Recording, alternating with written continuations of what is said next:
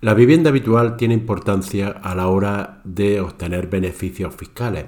Por eso debemos delimitar bien su concepto. Quédate que esto te puede interesar.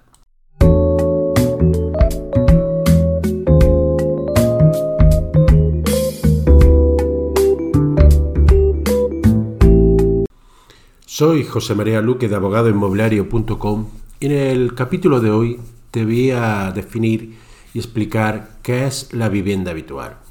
El concepto de vivienda habitual viene establecido por la ley del IRPF y su respectivo reglamento.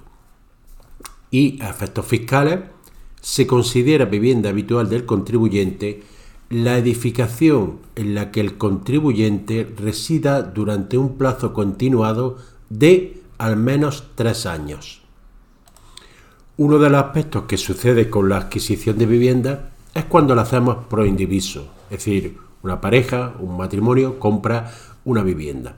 Pues bien, en los supuestos de adquisición de la propiedad en pro indiviso, habiendo el obligado tributario residido interrumpidamente en la vivienda desde su adquisición, para el cómputo del plazo de tres años, para determinar si el inmueble tiene o no la consideración de vivienda habitual, ha de estarse la fecha en que se produjo la adquisición de la cuota indivisa sin tener a estos efectos trascendencia la fecha en que se adquirió la cuota restante hasta completar el 100% del dominio de la cosa común con motivo de la división de la cosa, la disolución de las sociedades gananciales, la extinción del régimen económico, matrimonial de participación o disolución de comunidades de bienes o separación de comuneros.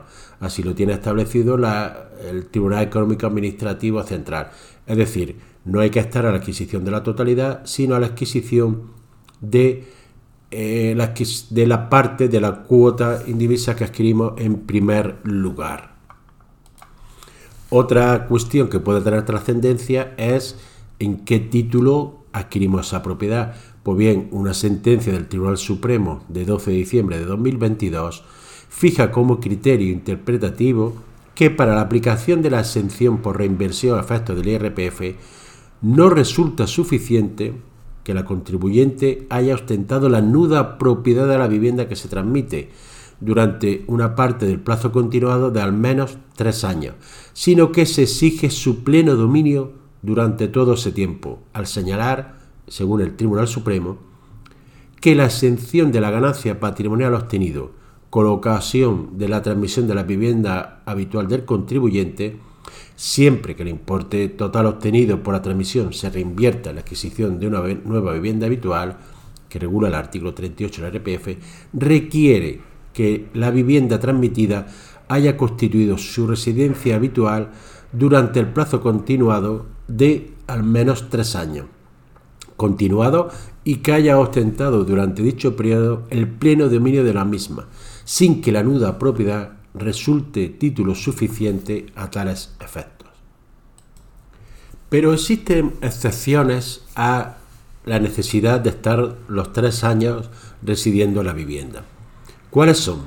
Pues bien, a pesar de no haber transcurrido dicho plazo, cuando se produzca el fallecimiento del contribuyente o cuando concurran otras circunstancias que necesariamente exijan el cambio de domicilio, tales como celebración de matrimonio, separación matrimonial, traslado laboral, obtención del primer empleo o cambio de empleo u otras análogas justificadas. Aquí hay que explicar qué significa necesariamente. Pues bien, la expresión reglamentaria dice exactamente circunstancias que necesariamente exijan el cambio de domicilio.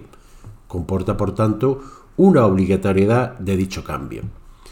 El término necesariamente es un adverbio, de modo que, de acuerdo con lo que dice el diccionario de la Real Academia, significa con o por necesidad o precisión.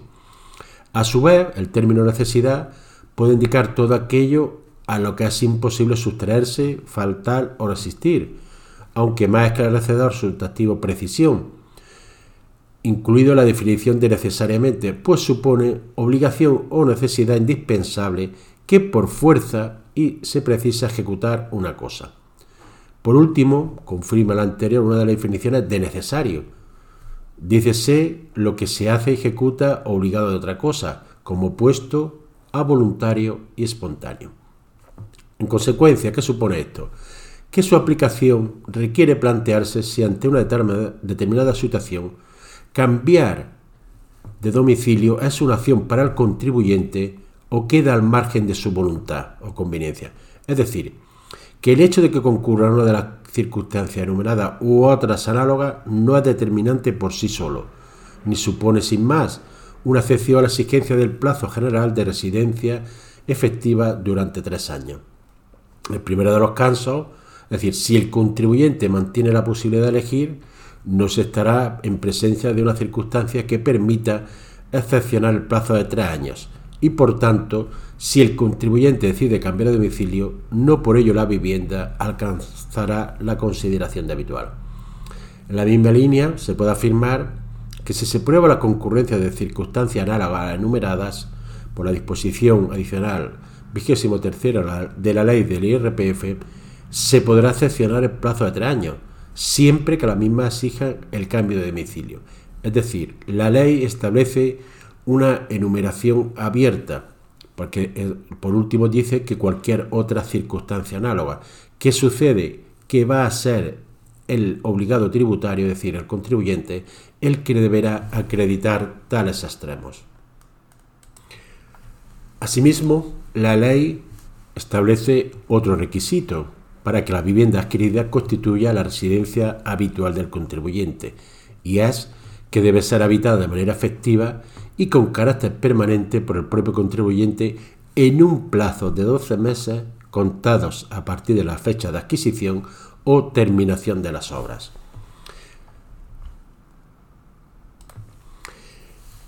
En cuanto a este requisito de ocupación de la vivienda habitual dentro del plazo de los 12 meses, hay que tener en cuenta que no constituye un requisito adicional para la consideración de la edificación como vivienda habitual, sino que viene a ampliar la deducción por inversión en vivienda, puesto que el contribuyente podrá aplicar la deducción a un no residencio en la misma siempre que la ocupe en ese plazo.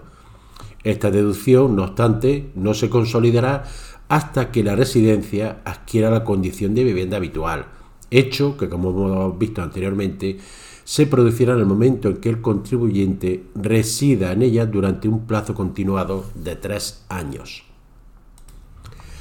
A efectos de la exención por reinversión, la rehabilitación de la vivienda se asimila a la adquisición de vivienda, teniendo tal consideración las obras en la misma que cumplan cualquiera de los siguientes requisitos.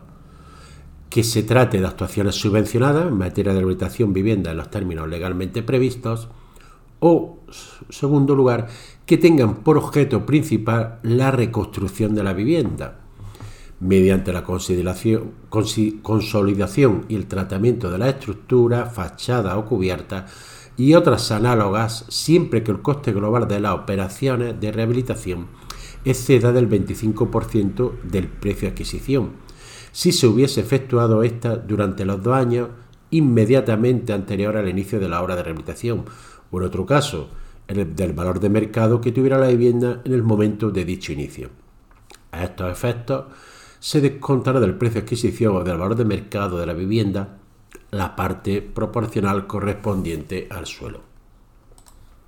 Asimismo, el contribuyente también puede tener beneficio fiscal de la exención por reinversión si destina las cantidades obtenidas de la enajenación de la vivienda habitual a satisfacer el precio de la nueva vivienda habitual en construcción, incluida la posibilidad de autopromoción. En este caso, conforme a la doctrina fijada por la sentencia del Tribunal Supremo 1098-2020, en el caso de reinversión en construcción futura, deben cumplirse dos requisitos para que sea de aplicación la exención por reinversión. Primero, que se aplique la totalidad del importe recibido a la construcción de la nueva vivienda dentro del plazo de reinversión de dos años. Y en segundo lugar, que se cumpla un requisito que es que debe de acreditarse la finalización de las obras en el plazo de cuatro años, salvo ampliación que prevé el reglamento del impuesto de la renta de las personas físicas.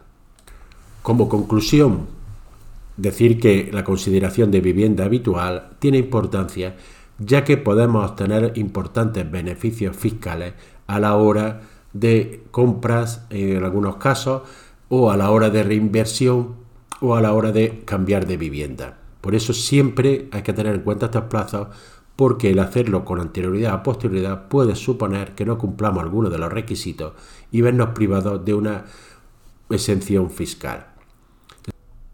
Espero que este capítulo te haya sido de utilidad, que te suscribas al podcast si no lo has hecho y nos vemos en un siguiente episodio. Que tengas un buen día.